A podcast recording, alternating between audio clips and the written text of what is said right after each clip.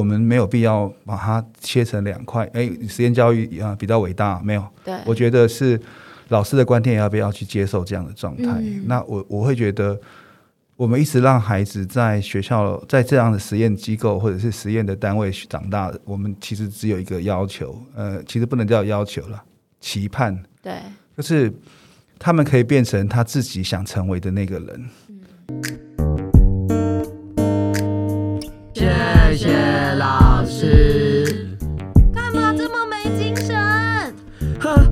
有当过学生吗？哎，你有当过老师吗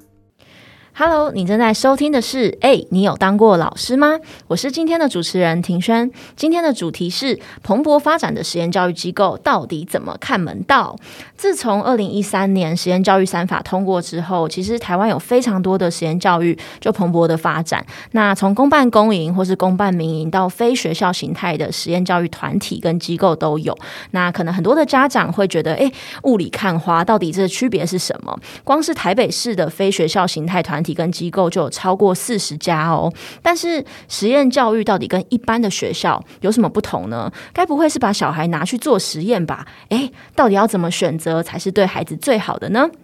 那今天的来宾是呃，跟我现在的工作场域有非常密切相关的一位长辈，然后我觉得他呃是最适合来谈谈今天的主题的一个嘉宾。那我过去两年呢，在云林的偏乡学校担任老师，那两年前回到台北的一所实验教育机构担任教师。那今天特别想跟大家聊聊我从偏乡小校转到非学校形态实验教育机构的观察，所以也邀请到我们的重量级嘉宾——小时光实验教育机构的校长小光。王校长，那同时呢，小王校也是教育局委任的实验学校评选委员。这边想邀请小光校长跟大家打声招呼。各位线上的朋友，大家好，我是重量级的小光校长，因为我体重比较重。对，小光校长他是我现在很密切工作的伙伴，然后我非常喜欢跟小光校长就是在工作上的一些氛围，跟他呃就是办学的理念，还有他对待孩子的方式。所以接下来我们会来呃请小光校长来谈谈，嗯，到底什么是实验教育？那现在的非学校形态的实验教育机构又代表什么？嗯，谈到实验教育这个名词，我们大家都可能可能会觉得，我们把小孩送到这个单位来，然后变成一个白老鼠。呃，这其实是我最不想看到的事情，因为孩子的成长只有一次，不适合用一种呃所谓的实验的方式，所以我对这两个字当然有一些意见。那目前的实验教育依法界定的模式，我们大概会看到它有三个最重要的特质。第一个就是它跟我们传统的主流体制不同，是透过政府跟民间的团体或者是家长，然后在特定教育理念的这个指引之下。然后透过一些特别的教学的方法来带孩子，然后也提供比较多的适性学习的机会。好，所以他比较不受，他可以不受教育的这个课纲的这个约束。然后大部分你会看到，他都强调自主学习或者是适性发展的这个这几个关键字，大概都会在这个里面存在。所以二零一三实验教育三法通过以后，我们有了法源之后，就按照这个法源，我们可以办学。那类型上面分成两个大块，有一个叫学校形态，一个叫做非学校形态，哦，大概是两个状态。那呃，学校形态分成公私两种，公立的跟私立的，然后非学校形态就分成呃所谓的机构办学，然后第二种叫做家长的团体共学，嗯，然后最后一种就是你在家个别自学，嗯，哦，由家长单一去负担这个呃教育的这个所有的呃设计啦、对经费啦等等的。那呃，小王校长刚刚讲到说，呃，实验教育其实是为了让小孩可以更适性的发展，然后就突然想说，哎，在线上听的呃听众朋友可能会有一个疑问，就是自从一零八课纲上路之后，其实也一直在强调是以学生为学习的主体。那呃，这样子的话，实验教育它存在的那个必要性，跟它就是现在到底扮演的角色会是什么呢？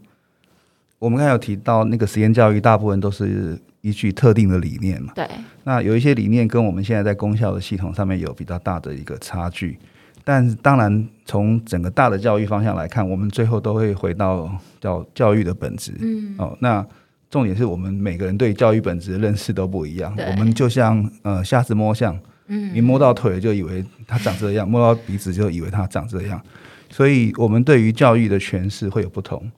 那实验教育有一块非常重意重要，是刚才没有提到，就是它其实要复印到一个叫做家长教育选择权。所以这样就会有一些个殊性跟个殊化出现，所以允许家长根据他自己的不同的对教育的认知跟理念的观点，嗯，他可以用这样的方式来办学，嗯，啊，一群人集合起来就是共学嘛，对，对他大概状态上面是这样。那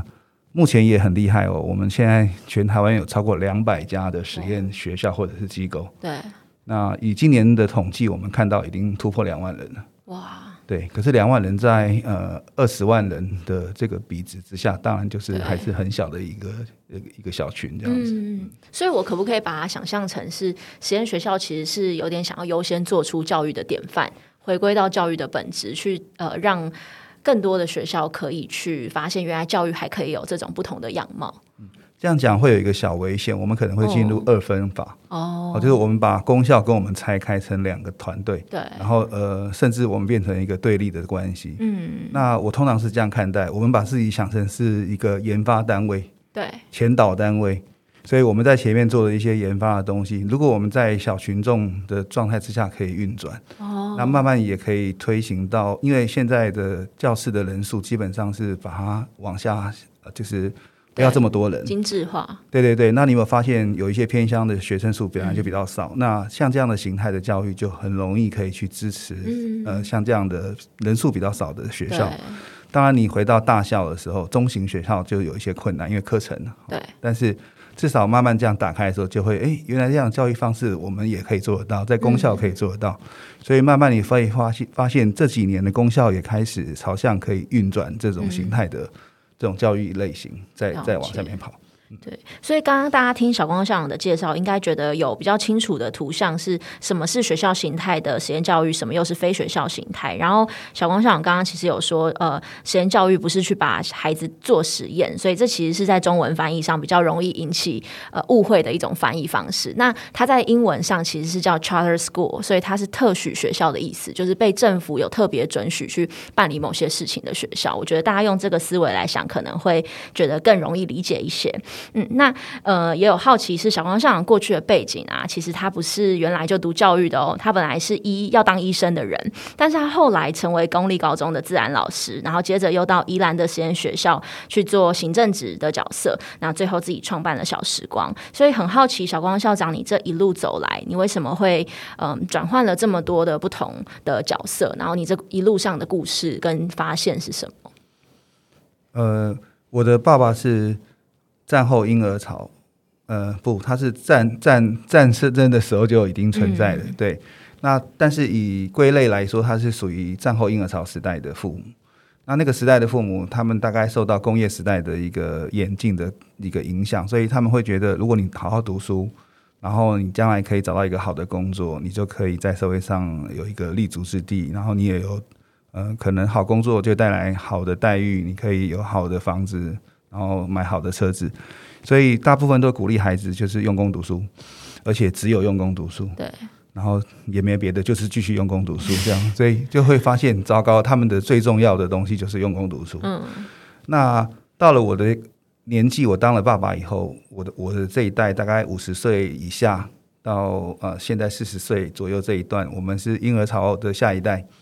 那我们在看待孩子的选择权这件事情，我们就会比较持平，会比较稍微开放一些。我讲的是稍微，还是 还是会有呃，因为这个会有一个叫做 replication 哈，就是复制的这个状态。好，所以呃，我们在看待下一代的时候，会觉得他们可以有自己对于未来的选择权。我们会比较愿意弹性的看待孩子去选择。那个过程是一个时代的脉动的一个转化。那呃，你不能够怪上一代，因为上一代他们光生存就很辛苦了，所以他们会发现，如果好好读书，好像工作会比较好。嗯，好，因为他们掌握知识权，掌握了这个经济的力量。那么我们在看待这样的脉动去延伸的过程里面，就比如说，我会选择呃医学作为我在高中毕业要考大学呃一个努力的方向，就是受到这个方向的影响，所以。考完以后分数好像还可以嘛，爸爸就会帮你选择说，哎，那你以后读这个，嗯，对。然后问题是，他不知道我从小就怕血，因为我从小在一个车祸的现场看到血淋淋的状态，而且人就在我面前就爆头了，这样。所以那个对我影响很大。但是呃，你长大以后，你觉得它已经消失了，可是它其实一直都在。对，所以当医生就很惨了。所以我的灵魂在当医生的时候是一个非常割裂的心的嗯的灵魂，就是每天都要承受苦难这样子。对对，然后后来就决定放弃医生这个工作，但是这个其实会造成家庭革命的。对，所以我有一段时间，我爸爸是不跟我讲话的。哇，对，但是呃，你总要找出路嘛，哈，所以后来下来就去杂志社工作，嗯，编书啊，也许还蛮快乐的，对。然后，这个转换好一百八十度哦。诶、因为我很喜欢自然的东西，哦，对啊，我从小曾经鱼缸养鱼，我曾经养呃，我的鱼缸多到一个一个空间里面有二十七个鱼缸，哇塞，对对对，所以我很喜欢自然的东西，我现在也还是如此嘛，对对，对，所以我就会呃，就是你你要转换跑道，你要活下来嘛，对，然后你也要找一个工作。然后编杂志的时候，我有一个同事后来离职去当老师，嗯女生，那生小孩，然后我就去帮她代课，那这一代就带出兴趣来了。嗯，那我为了这个兴趣，就只好再回头再去念一个学校，就是可以取，就是呃取得教师的资格。嗯，哦，所以我是这样子进入这个教育系统的。对，那进去以后就是功效嘛，哈、对然后我会很嗯很质疑我我在呃师培的时候学的东西，跟我在呃就是进入现场以后看到的东西，嗯就是你会发现，哎，我十几岁的样子，到啊我因为我我进去的是高中，嗯，然后我就发现，哎，他们还是一样被考试困住了，然后就还是一样会。就是要呃每天用功读书，用功读书，用功读书。可是学习不是只有用功读书这么无聊。对我我我我当然觉得用功读书很好啊，没有没有不好，但是用功读书是是要让你自己变成一个什么样的一个基础的能力的人，所以我就会对这件事情有一些质疑。对，那我在学校也蛮离经叛道的，比如说我在学校会 我会跨系跨科，嗯。比如说我我应该专长是生物嘛，对。不对？对？但我化学也教的不错啊，嗯，对，那后来因为再去念，我后来又去回大学念了中文系，对，对，所以我那个教师证照是先从中文系拿，然后再嗯。去拿别的证照，就是因为你有前面的一些背景，你可以交换这些证照，对，对，就是加科加什么的，然后我就这样的历程，你就可以呃有机会拿到两张、三张不同的教师证照，嗯，那你就注定要跨域，因为你自然而然就会跨域。那呃，念中文系有一个好处就是，我们本来以为中文很简单，后来发现它一点都不简单，它东西还蛮深的。可是，呃，对孩子来说，他会发现原来读书好有趣哦。嗯，原来你读的中文可以跟世界接轨，可以跟科普接轨，可以跟很多自然的东西接轨。那，当你带出一些孩子的兴趣以后，你就会觉得这是一件非常有意义的事。嗯，所以也因为这样子，后来就再回去念研究所。那我后来就是回去念课程。嗯，那从这个历程里边，就是呃，我们开始呃有机会听到什么是实验教育。嗯，那那个时候台湾地区没有真正的实验教育。嗯，就是在法上面根本就没有，就是一一片荒漠。可是已经有很多前辈在做，比如说大家可能很知道毛毛虫学院，呃，种子、对，全人这些学校都在没有法的之前，它就已经存在了。也就是说，他们的创办人很有勇气，没有法我就就是先去开天辟地的，对，嗯然后就很勇敢的去投入这样的一种教育的形式。所以那时候的家长也真的是呃神经很大条，而且非常勇敢，因为没有法，对，他们常常要被抄家，嗯，或者讲抄家好像太过分。了。他们常常要被就是政府取缔啊，或者是政府觉得你不合法，或者是什么各式各式各样的原因，他们还能够走到今天屹立不摇。所以我对像种子这样的学校是非常的致，就是尊敬，我都常常要向他们致敬这样子。那后来因为做研究，就到了宜兰，对，因为我后来跟着我的这个呃研究所的老师一起去去国教院做研究，然后去参加了一些就是关于计，就是一些一些研究计划，然后从研究计划里面看到了这宜兰这样的学校，然后我就很惊讶，哎，真的有人用学校形态办了两个这样的学校，嗯。这那时候有一个叫呃慈心华德福，对，在东山乡，另外一个就是在头城的人文和平呃人文人文实校，对。对，然后我们就借由这个立场进去看到这样的学校，但进去的时候我也有我的呃不满，因为我还我还蛮叛逆的这样，我就发现诶，他们有些东西讲的跟做的有一段距离。嗯，啊，当然我现在自己办学，我也发现，哎，我有时候讲的跟做的还是有一段距离。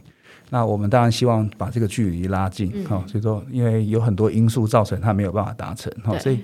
呃，我是这样进入实验学校的。对，那后来也因为这样，我把自己的孩子带去，嗯。所以我的孩子后来也在实验学校里面长大，对，到现在两个大学毕业，对然后离离开学校进入职场，我也觉得，哎、没有他们的人生没有不好，而且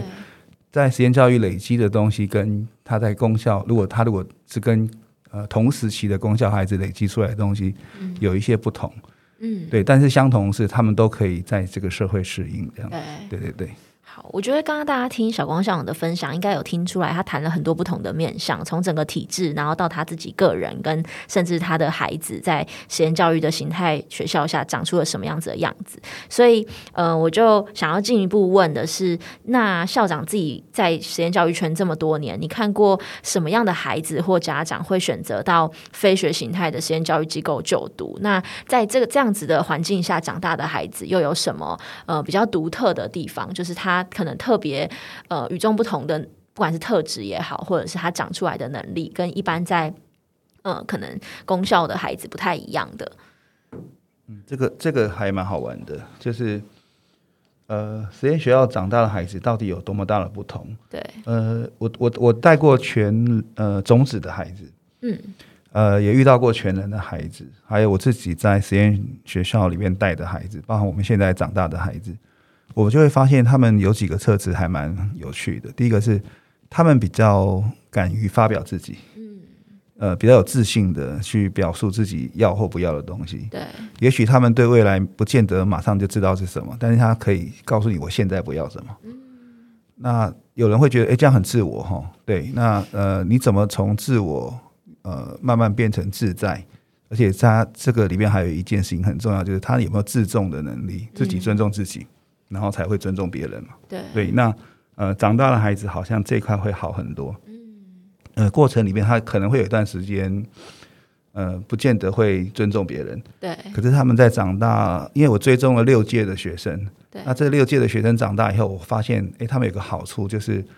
他们很清楚的去知道自己不要什么。嗯，也许有些人还在继续摸索，对，就像我，你看我一路从二十几岁、十几岁，然后摸索到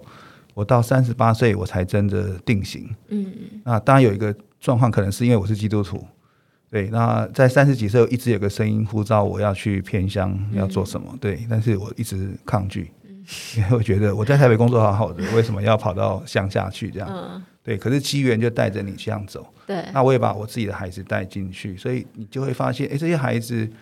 他们在学习的时候眼睛是发亮的。我相信你自己在现场会看到，哎，这样的孩子眼睛发亮，然后他们对。于他们可以用这样的学习方式，有时候他们的回馈也会非常的直接，嗯，可能就是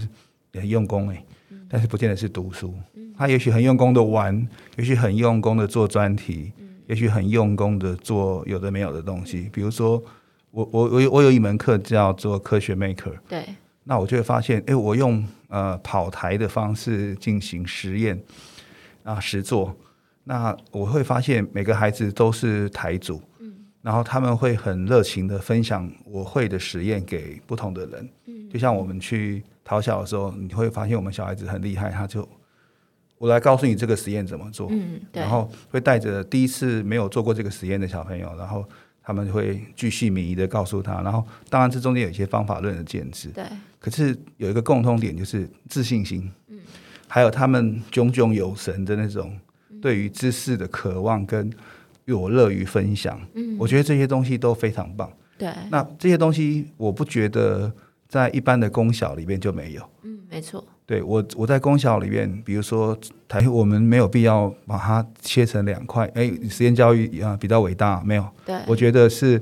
老师的观念要不要去接受这样的状态。嗯。那我我会觉得，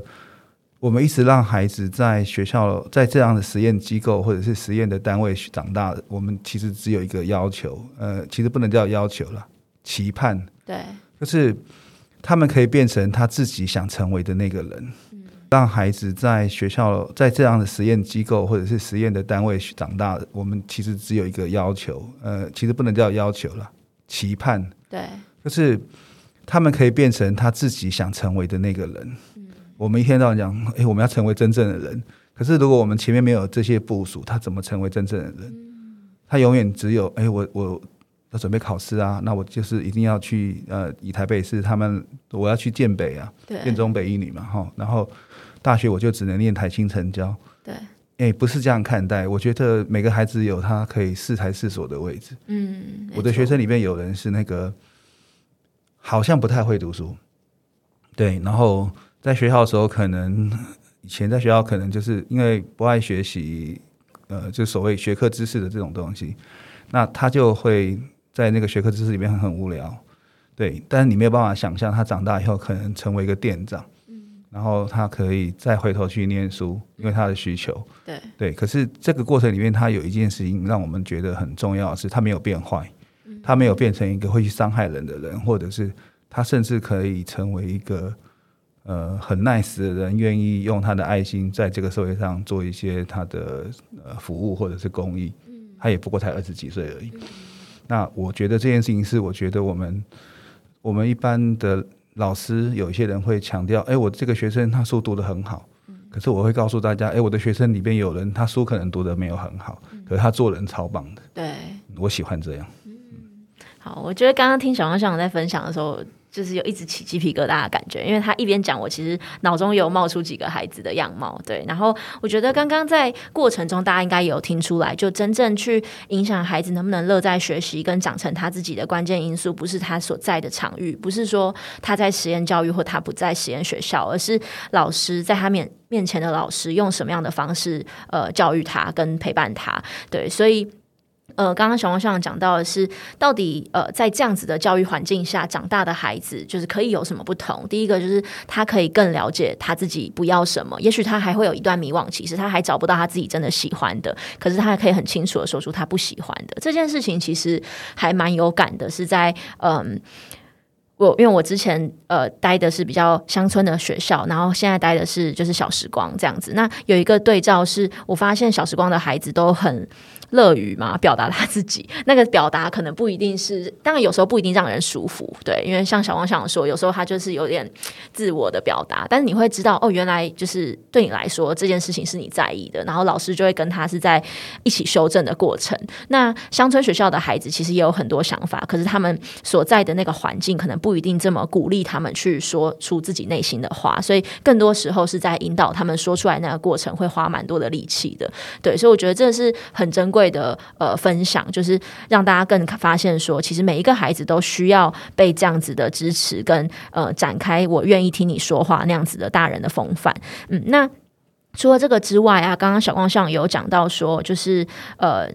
在实验教育里面的孩子们，他们长大之后，就是不一定是书读的很好的孩子，可是他会找到自己发光的那个点。对，那也好奇说，嗯，就你这几年的观察，有没有发现什么样子的孩子会呃来到实验教育的机构？嗯，那我当然也有一些观察，就是我我自己的观察是，我发现呃来到实验教育机构的孩子，好像分成三种，一种是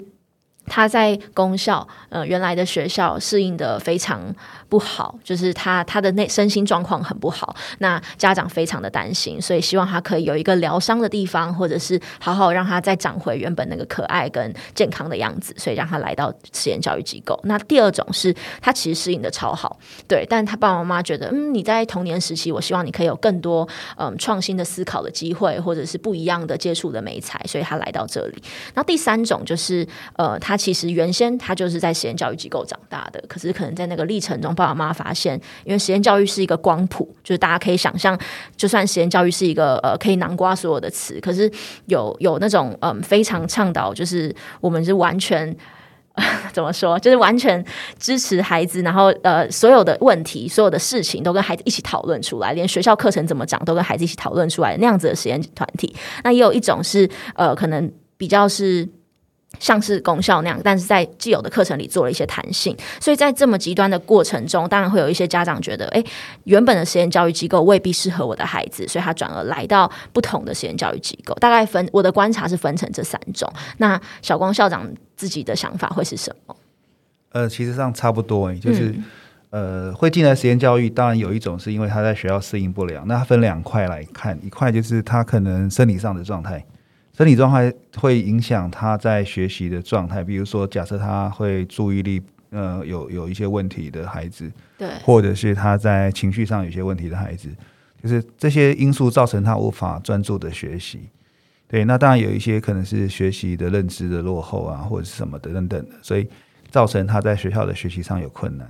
有些呃单位可能会很快的界定说，哎，这是特殊生，嗯，对。可是特殊生经过教育部教育局的横件的系统的时候，其实很多人不会不会通过那个横件，但是他会有那个趋向，对对。那不管是公校还是实验学校，其实有这个趋向的孩子，反而是我们需要去把他接起来的孩子。就是如果你有机会接触这样的孩子，他也许未来会发光发热。嗯，就我脑袋瓜里有好几个图像，我们的孩子。我常常会说自己的学生自己捧梦，哎，我们有几个孩子，他以前在小学段或者是中学段的时候，可能都是 trouble maker，嗯，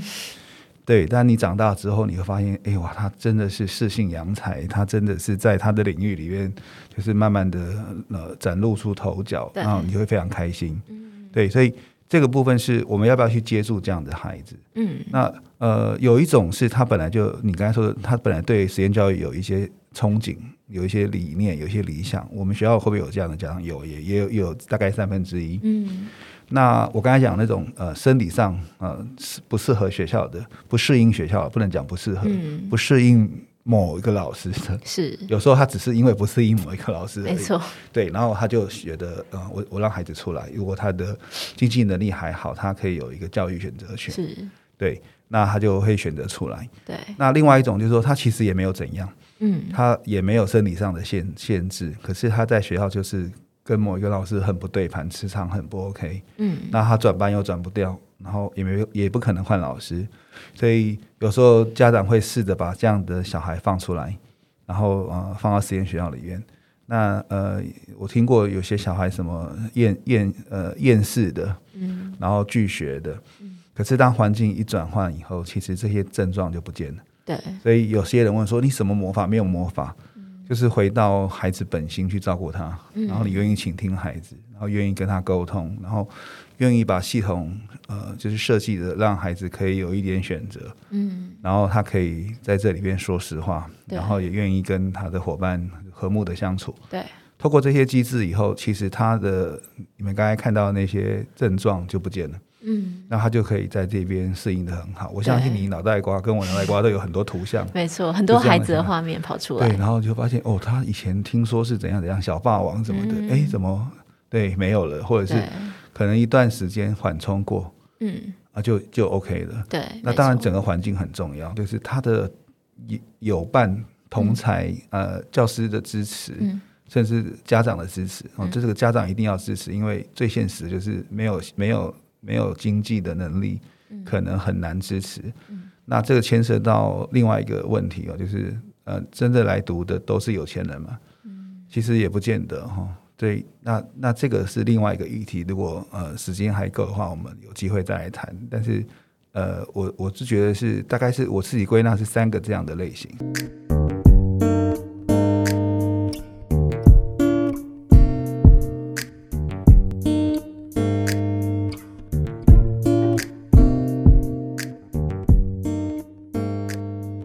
刚好小光校长他刚刚也有讲到，呃，关于那个实验教育机构到底是不是都在服务有钱的人？其实很多人会有这样子的迷思，是因为应该也不是说迷思，而是真的来的小孩，现在属于非学形态机构的小孩，真的都是家里的背景相对社经条件优渥的。那是什么原因导致这样子的因素？像可不可以从审议的角度？因为你本身是审议委员，你自己也审了非常多的可能公公校的实验教育的单位，或者是像这种非学的实验教育。团体，那你自己觉得在这件事情上你怎么看？嗯，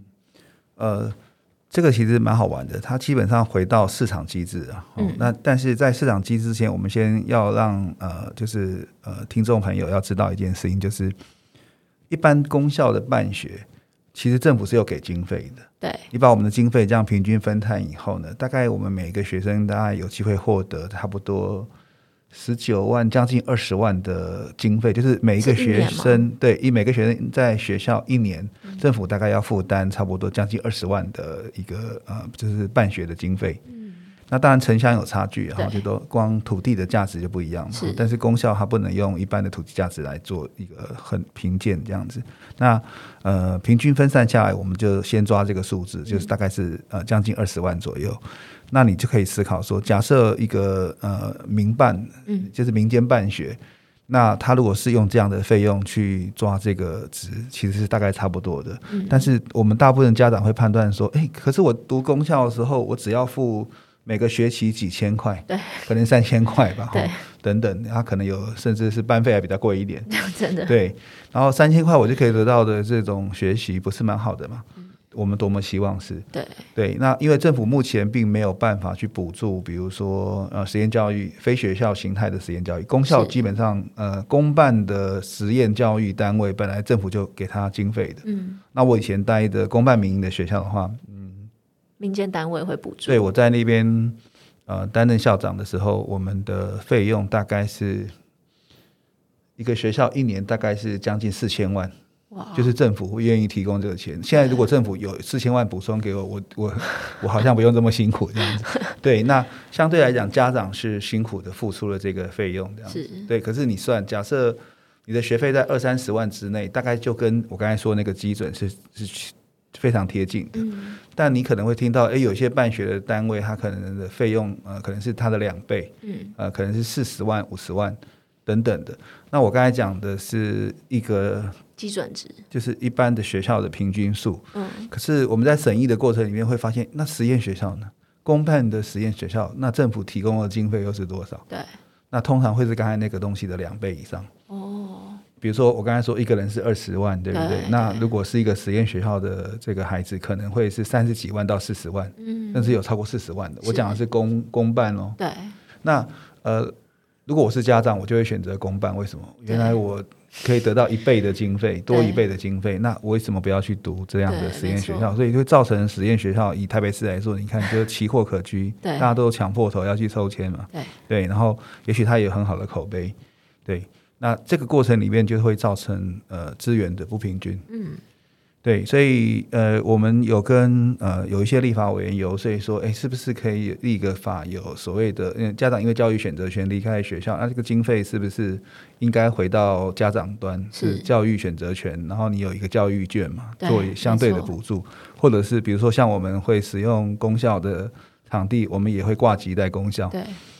那这个挂级学校会不会有一个经费的补助？嗯，目前是没有哦，对，所以对挂级学校来说，他们愿意收留，我们都叫做恩惠。嗯，没错，因为他并没有增加他的这个教育费用。比如说，假设我们有呃一百个学生进入这个学这个学校，对，这一百个学生的二十万的这个教育经费，并没有因为我们进入而去补贴这个学校。嗯，那当然他会觉得，那应该补贴你们吧，因为你们才是真正办学的单位。嗯哦，所以这件事情是一个需要从法上面再去做演绎的一个做法，这样子。嗯对对对。对，我觉得刚刚大家在小王校长的就是解释当中，应该有听到非常多不同的难处嘛。就是在实验教育机构，我一开始其实也是哦，因为在我小的时候，其实还没有所谓实验教育机构这样子。我听过实验教育，但是机构是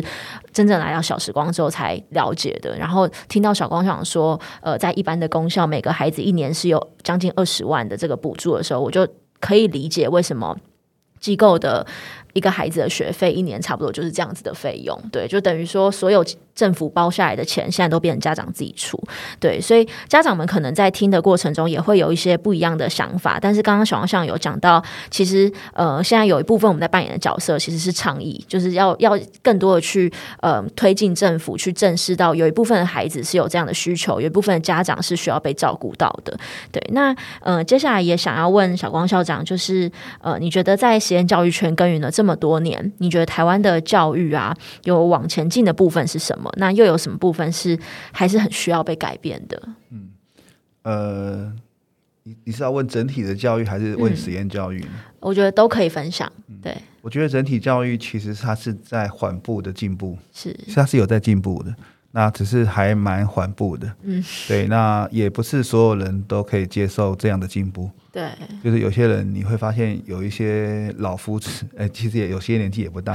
他会用一套教材就是教很多年，就是他可能会认真的去研发一套教材，然后就教了很多年。是，那你自己在实验教育，你有没有发现我们好像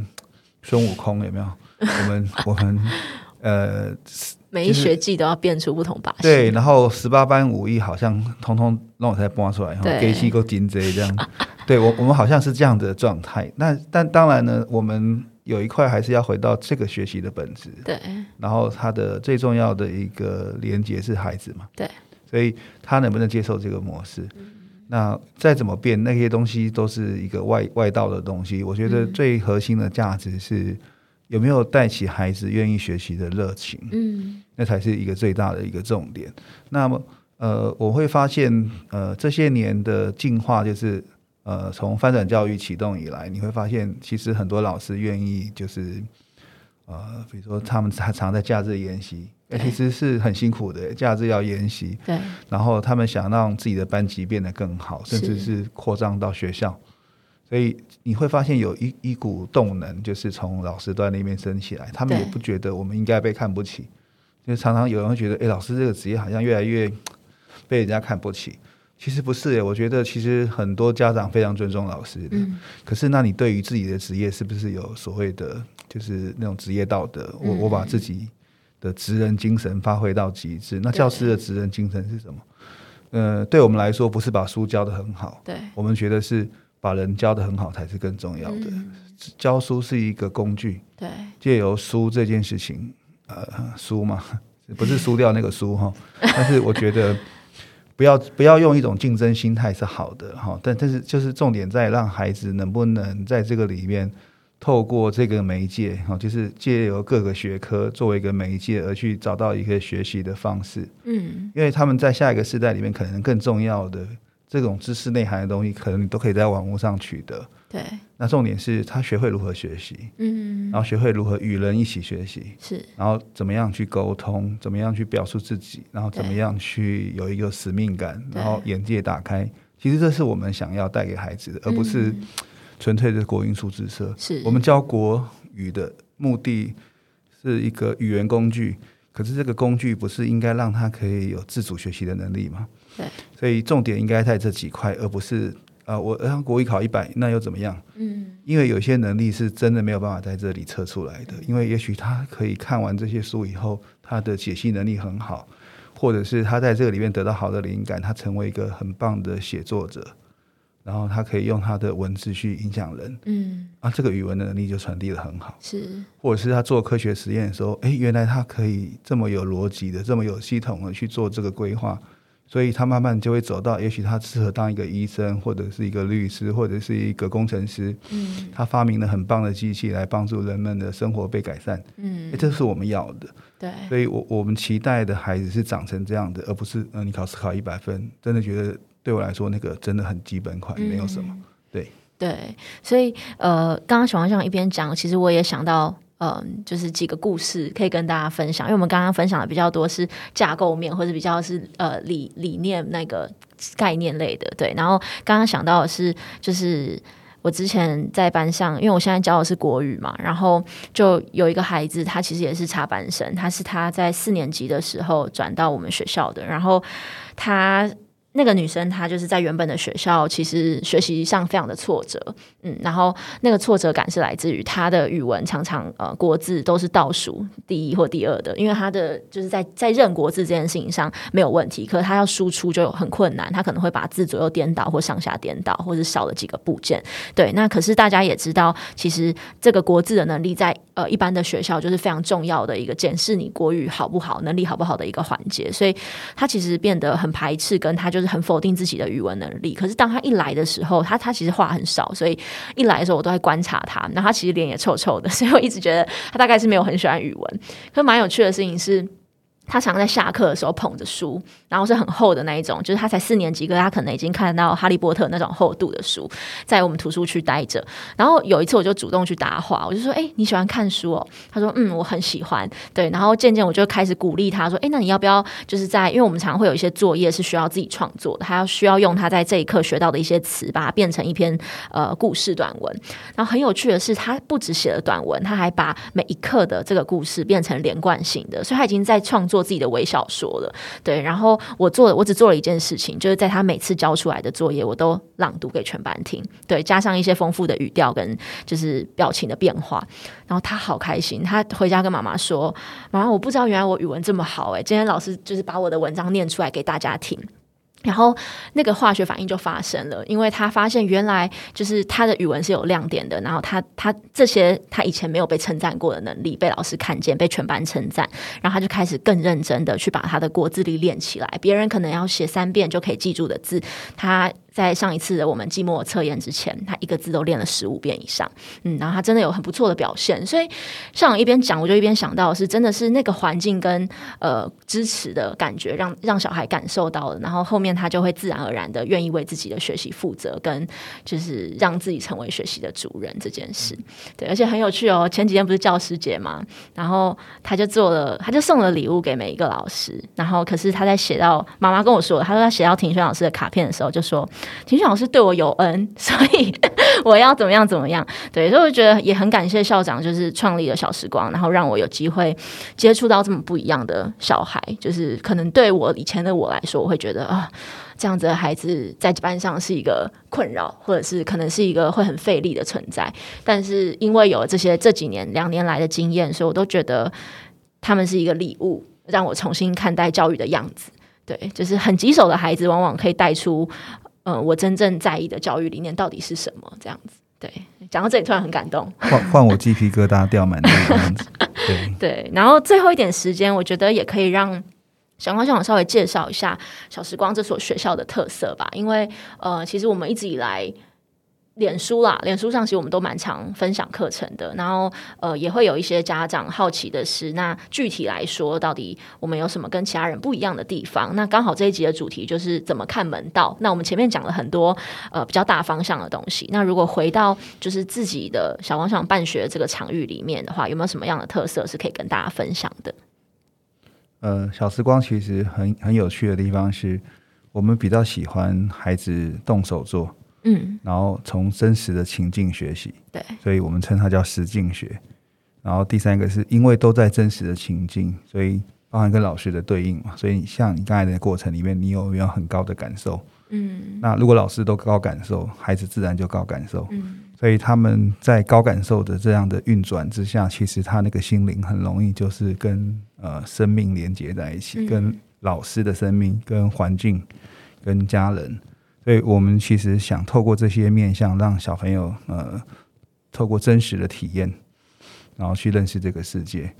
那呃，我们就会从这边发展出，你看，我们常常要上理三课，对，或者是我们要去壮游，或者是去呃做一地的训练。是。那这个过程里面，其实我们这么费劲的做这件事情，是因为那都是孩子很真实的去面对，跟跟呃环境啊，跟人的那种接触。所以你会发现，我们越大的孩子在旅行的过程里面，他们产出的东西都很惊人。嗯，然后他们常常会呃做出一些你意想不到的，呃，不是只有导弹这件事情哦，就是意想不到的，是指呃，你说那个能能量的建制。呃，像我自己在壮游的带孩子壮游的旅程过程里面，我就常常是在旁边很感动，然后常常要偷偷去擦拭眼泪，就是你会觉得他们怎么那么棒。然后怎么会有一个小孩可以才才小六啊，或者是才七年级啊？然后你看他讲的话多么有哲理，然后他们多么愿意把自己的发现跟别人分享，然后他们多么关心那个土地的问题，或者是整个环境的问题。然后在走的过程里面，他们彼此那种互相帮忙。但我我我去年带的一届孩子，我们去台南，然后因为还。因为我们的旅行比较特别，是不是老师规划？是孩子规划。对，所以他们在看的时候，看那个班车次就看错了，就是假日跟平日不同，假日有四班车，平日只有两班车，所以我们就没有了另外的两班车，所以最后就只能用徒步的方式从七谷，台南的七谷走路回到鹿耳门，对，呃，有十几公里，哇塞，对，而且我们发现这件事情的时候是已经五点左右了，嗯，所以我们后来是用夜行军的方式走回来。天哪，小孩有没有很崩溃？应该是老师很崩溃的。对，我跟呃另外一个老师培养老师，我们两个就是快疯了。嗯，然后走台十七线，那其实车子流流量还不少，然后你但是你没有办法去拦车下来给你搭便车，然后他们车速又很快，那你又要维持孩子的安全。嗯，所以我永远记得一个画面，就有一个孩子呢，就是他把他的手机跟我的手机打开，嗯然后就这样摇，嗯，因为它上面会闪灯。对，那确保我们的安全。然后他真的就一路这样摇摇到我们后来的那个住居的地方。对，那走的时候，有趣的是孩子的脚步哦，没有人在那边喊一二一二一二，你会发现最后小孩子自己就同步了。嗯，然后他们会彼此互相勉励说：“哎，还有多远？然后哎，这边有水沟，然后小心哦，这边有突出物。然后就一个一个这样，很平安的走回来。对我们走到鹿耳门的时候，刚好那个庙里在放烟火，嗯好像在庆祝我们完成这个 夜行军这样子。对，那你现在去问孩子，他们其实对这件事情记忆深刻。嗯，那他们因为真实的在这个土地就是走动，对，然后去访问当地的人，去跟当地的人一起过这个生活，其实这对他们来说，认识台湾这个土地是一个很有收获的历程。但是最重要的一件事情是他认识了自己，嗯，而且他认识他同学，就会知道说这个人性格就是这样。嗯，透过这种两个礼拜的相处，他们就会发现，对啊，谁的性格就是这样。他更能够包容说，诶，他同学好像会坏脾气啊，或者是什么等等的。那我觉得这件事情是在这样的旅行里面最大的收获。所以，呃，小时光的特色是什么？嗯，体验学习。嗯，然后另外一个是我们老师真的很关心孩子，这是我们最大的一个特色。这样子，对。对，所以刚刚小方向讲到的，呃，其实还有一个他没有讲到，但是是我一来的时候觉得最惊为天人的课程嘛，算是呃小时光的很大的特色，就是台北学还有台湾学这两块。因为小光像我刚刚分享的比较是呃壮游啊，或者我们其实每个学一年会有两次的异地训练，从一年级开始就有。那刚刚校长说的呃两个礼拜其实是给六年级这样子国中部的孩子，然后呃台北学其实就是呃有点像颠覆了大家对于社会课的想象，因为大家都熟悉社会课本嘛，不管你是台北的孩子、云林的孩子、屏东的孩子，你读的是一样的社会课本。可是小光校长就是看到了，诶，我们的孩子是台北台北的。孩子，那他们应该要很了解台北这个盆地，或者是不管是地理的样貌，或是过去的历史，所以他就会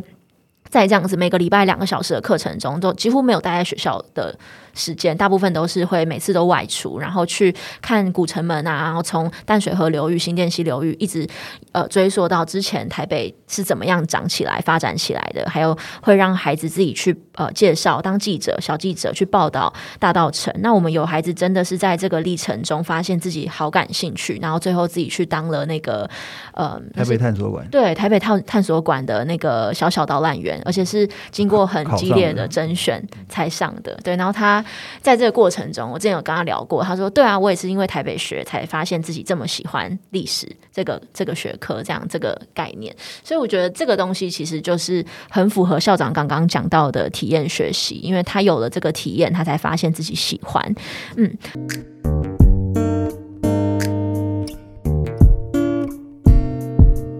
那今天呢，其实呃，听完小关上的分享啊，听众们是不是对于实验教育更加认识了？实验教育其实不是把孩子们拿去做实验哦，而是更加的回归到教育的本质。那也有一个概念想要跟大家分享，其实没有最好的教育方式，只有最适合孩子的教育方式。这样的观点提供给家长们参考。那在意教育的听众朋友们，也可以借此来思考一下，到底对你来说，教育的本质是什么呢？那如果有任何的问题或者好奇，也很欢迎大家继续的来收听我们的。节目。诶，你有当过老师吗？我们将会在每一次的节目当中跟大家分享我们看到了什么多元的样貌。那听完今天的内容，回到日常生活中，你也可以成为自己或是他人的老师。我们上课喽！